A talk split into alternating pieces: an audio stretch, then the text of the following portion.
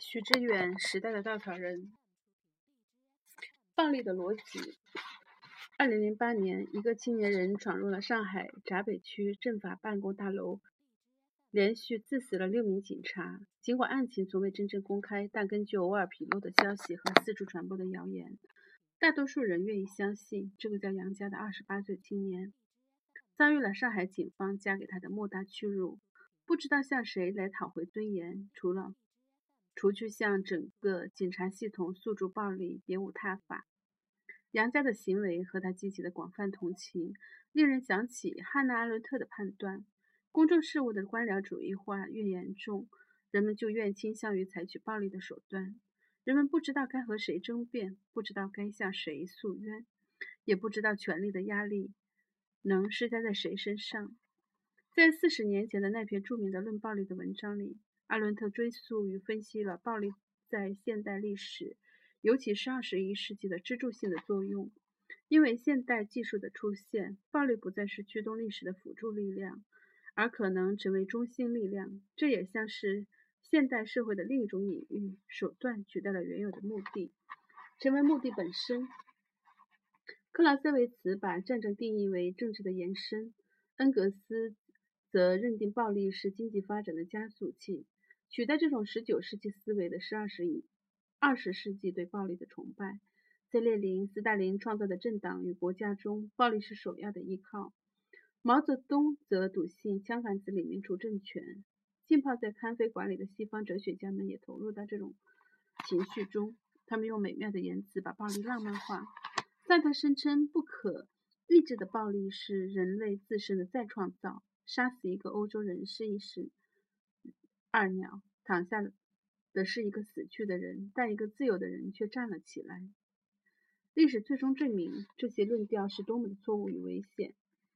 在苏联与中国的某个时期，不断加剧的暴力似乎成为国家唯一的国家生活的唯一动力与目的。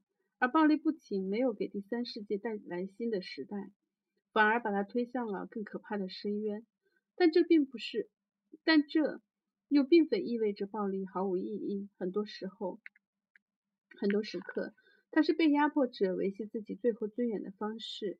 他把不幸酣畅地表达了出来。倘若处理得当，他也可以打开一条改革之门。有时候，我们需要暴力来让自己听到温和的声音。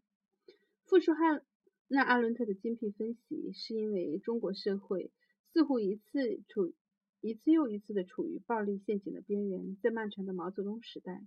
暴力是以阶级斗争、专政、清除资本主义与封建主义、保卫毛泽东思想的名义出现的。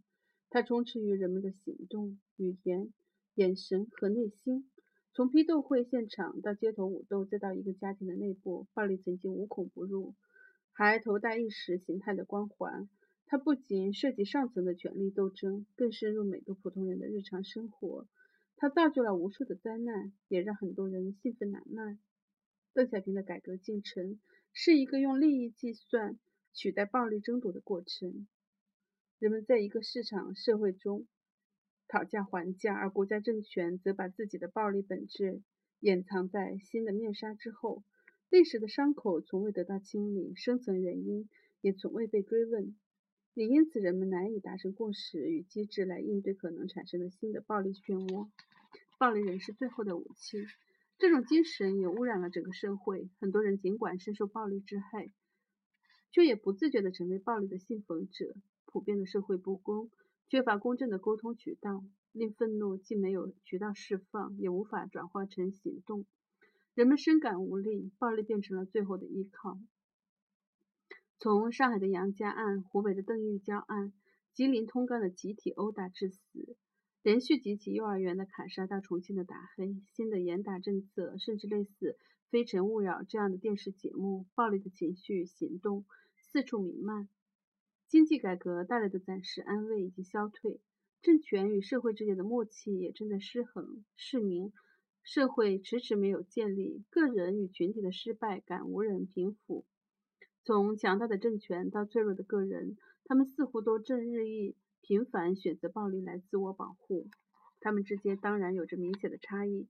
人们对于杨家、邓玉家充满同情，把他们视为反抗官僚体制的象征。在他们身上，暴力行动被浪漫化，成为尊严、抗争、勇气；而在通钢事件中，人们的情绪更为复杂，似乎既有对死亡的不安，又对这些愤怒的杀人者的同情。他们是中国残酷转型的牺牲品，没人怀疑凶手在幼儿园的砍杀惨绝人寰。但同时又下意识地为他们做出辩解，一定有更深的社会原因促使他们走出这一步。人们憎恨他们的冷漠，却同情他们的无能。至于新疆的冲突，则更是民族与社会问题沟通失灵的典范。而电视节目《非诚勿扰》则像是一场暴力的娱乐化。普通人没法面对生活中的挫败，就把集体性的精神暴力施展于舞台上的表演者身上。对于反抗者来说，暴力最多只是。只能摧毁一个旧的体制，很多时候，他连旧体制都不能摧毁，他更多带来的是自相残杀，而不能带来一个新社会。对于统治者来说，暴力只能通过恐惧求得一时的稳定，它永远不能提供真正的合法性。但每当社会陷入动荡时，人们就都忘记了历史教训，纷纷对暴力寄予厚望，因为它最简单、最直接。最能释放烦躁。写于二零一一年七月。